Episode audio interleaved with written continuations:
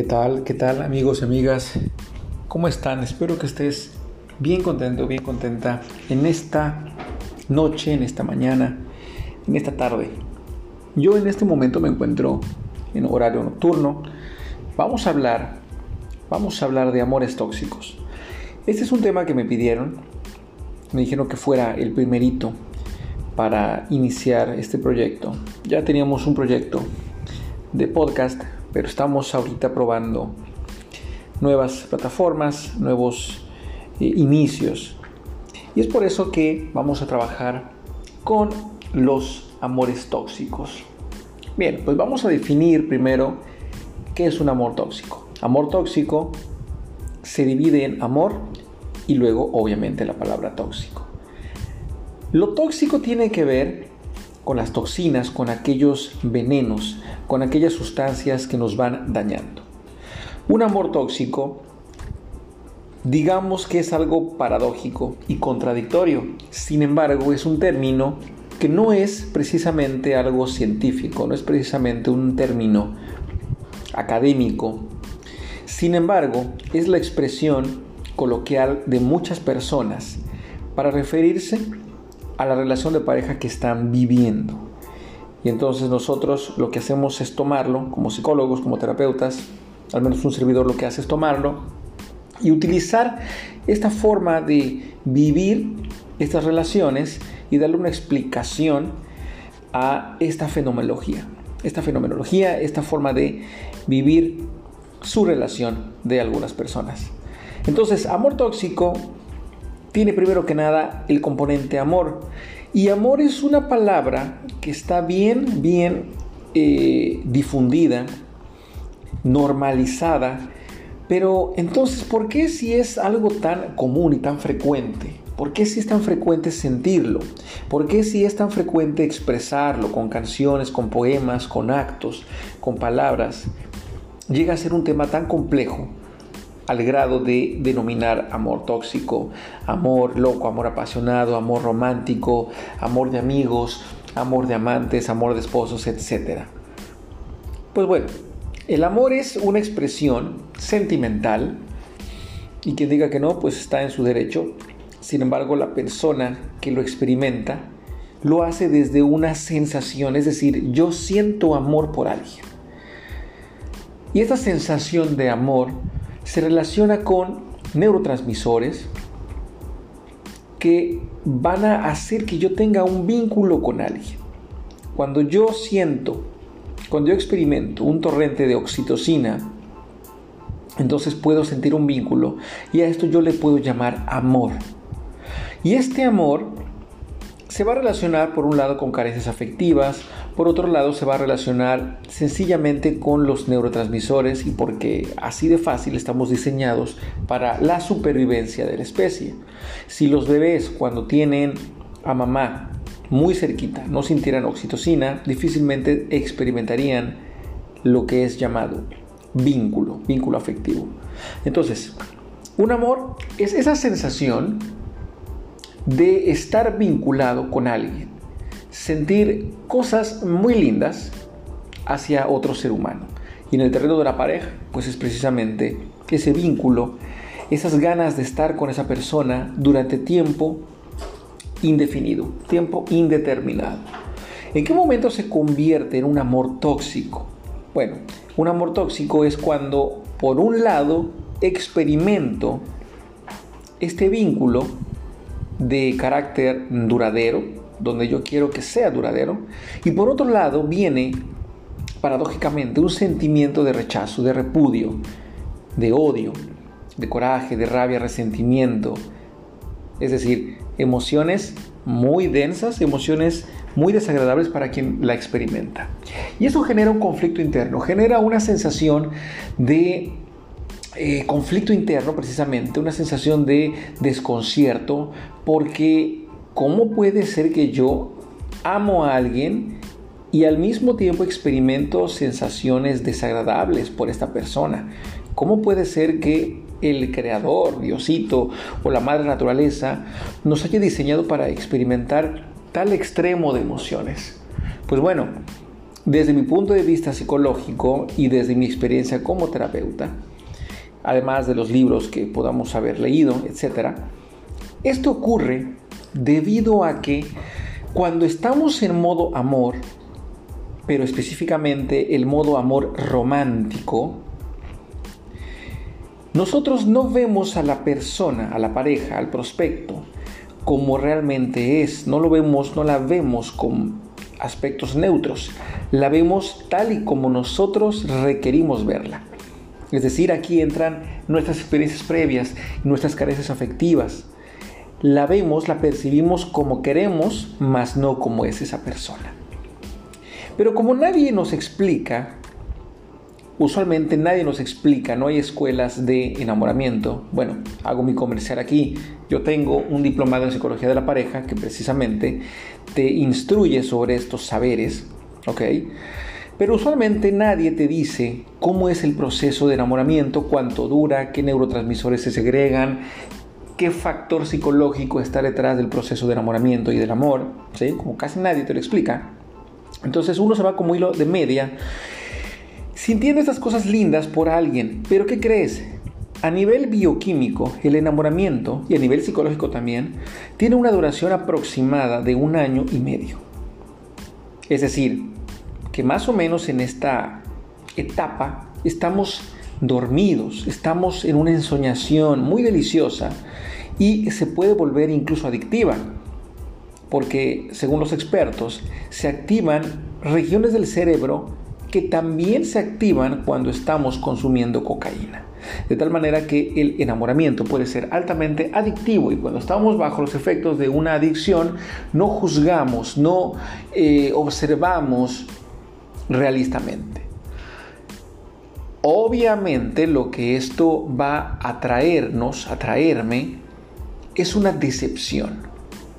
La etapa de la decepción está bastante estudiada por algunos investigadores, algunos terapeutas, y precisamente viene a generar un efecto bomba, donde al pasar el efecto del enamoramiento comienzo a ver características de mi pareja que antes no la tenía, según, según yo.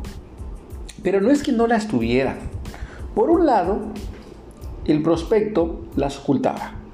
Pero por otro lado, yo diría que un 70% las tenía, solo que el mismo proceso de enamoramiento me hacía minimizar e idealizar las características que me gustaban y restarle poder, minimizar las características que me desagradaban. Entonces, este fenómeno psicológico me lleva a experimentar una decepción. La decepción no quiere decir que sea mala en sí misma. La decepción debiera ser un proceso de despertar y mirar a mi pareja como es. Comenzar a entenderla en lo profundo de su personalidad. Pero vuelvo al punto. Como no nos explican esto, experimentamos una especie de sentido de traición. Creemos que nos engañaron, nos sentimos unos tontos o unas tontas, pensamos que jugaron con nosotros, viene la decepción y eh, en muchos casos este fenómeno se calla.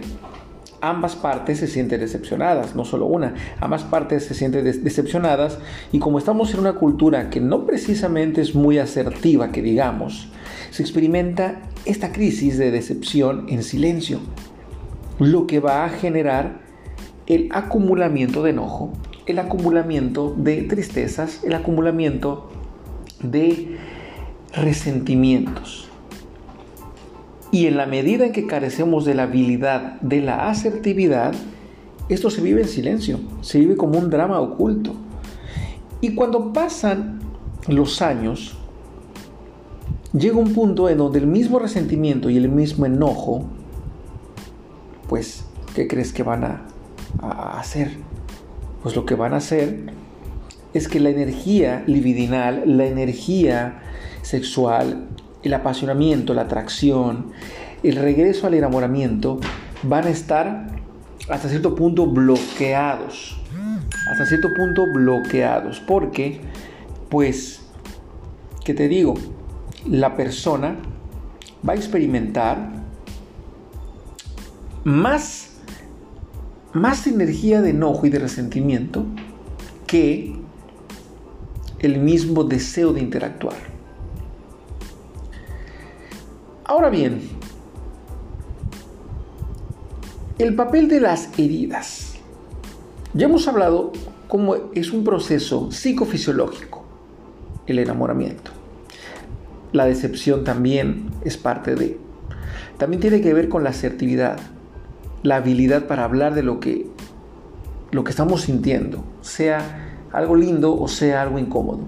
Pero además aquí viene algo bien interesante. Las heridas que algunos autores han hablado y que son las heridas de la infancia que nos impiden, nos impiden ser nosotros mismos. Estas heridas son rechazo, abandono, injusticia, traición y humillación.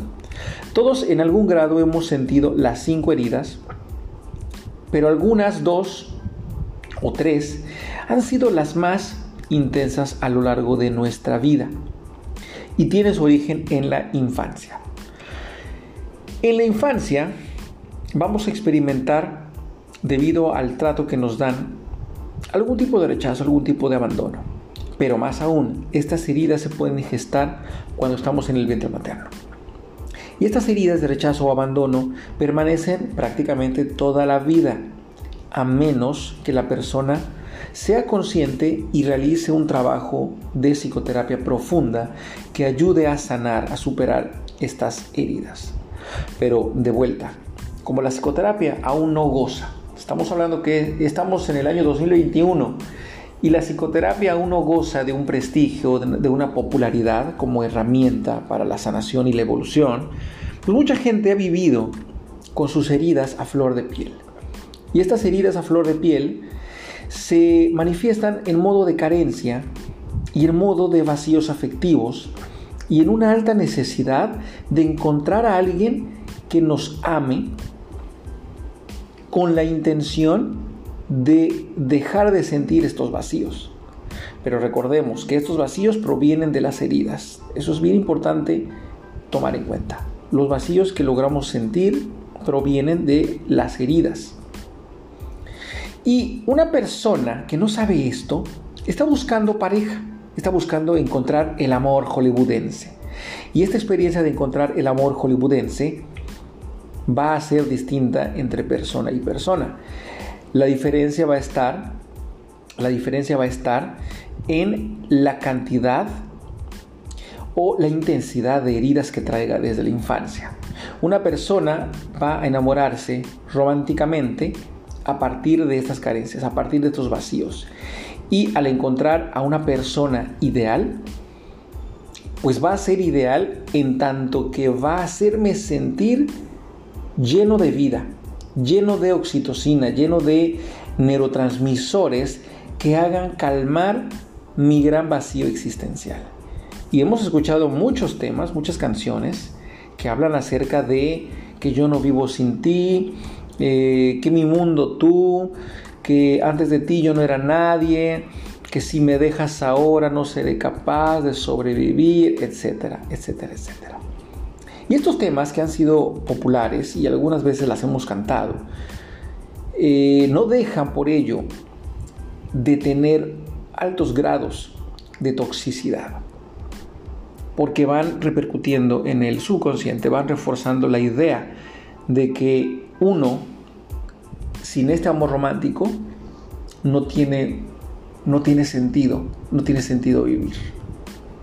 Entonces, Quiero cerrar este mensaje enfatizando la importancia de trabajar nuestras heridas, porque las heridas van a dejarnos una sensación de vacío, de hueco emocional, de aplanamiento emocional, donde la vida nos puede parecer monótona y aburrida. Y esto nos puede llevar a la búsqueda caótica de una pareja, de un amor que de manera idealizada nos cubra esas necesidades, nos sacie, nos alivie este gran dolor, este gran aplanamiento, este gran vacío afectivo y emocional que voy experimentando. Pero ¿qué crees? Que como no hay seres perfectos, no hay seres ideales que vengan a llenar nuestros vacíos, pues al rato vamos a entrar, después del enamoramiento, vamos a entrar en la etapa de la decepción. Y la decepción va a llevarnos a acumular, si no somos asertivos, si no tomamos terapia, enojos, dolencias, frustraciones, reclamos, rechazos, rencores, resentimientos, que me van a llevar a su vez a esta mezcla de amor-odio. Y pum, como si se tratara de cocinar algún postre, ya tenemos a punto de cocción nuestra experiencia de amor tóxico, donde amo y deseo fusión y por otro lado deseo deseo rechazar a esta persona, deseo apartarla de mí, alejarla de mi lado porque ya siento un hastío y una repelencia tan grande. Pero como esto es pasajero, al rato vuelven esas ganas de amar y esas ansias de ser amado. Y ahí pueden llevarse meses, años estas personas. Y de verdad que he atendido varios casos con éxito moderado, bajo y de vez en cuando exitosos. ¿Por qué exitosos? ¿Por qué los exitosos son, son escasos? Porque la mayoría de las veces la gente no está dispuesta a costear un proceso terapéutico o a manejar altos grados de emoción reprimido. Esto es algo eh, frustrante para algunos terapeutas sin embargo, precisamente esto, estas situaciones es lo que ha hecho que un servidor pues haga eh, videos en vivo, eh, tenga un canal de YouTube y ahorita pues este canal de podcast, donde esperamos y espero que la gente vaya entendiendo estos fenómenos y que cuando tome alguno de los cursos que ofrecemos o de cualquier otro colega o decida llevar un proceso terapéutico. Venga convencido, venga con la mente abierta a trabajar y se ahorra mucho dinero y tiempo en sesiones. Esto Usualmente yo tardo en explicarlo varias sesiones porque cuando el paciente viene, por lo general ya viene en un periodo crítico donde la mente no está abierta a entender estas explicaciones. Así que espero que esta explicación te haya ayudado. Déjame tu comentario y eh, ojalá, ojalá de verdad te haya ayudado este, esta introducción, esta explicación a lo que son los amores tóxicos, para que veas de dónde proviene, qué se puede hacer y cómo puedes mejorar tú mismo tus relaciones de pareja. Te agradezco mucho tu atención y te mando un gran abrazo donde quiera que estés. Estamos en contacto. Chao.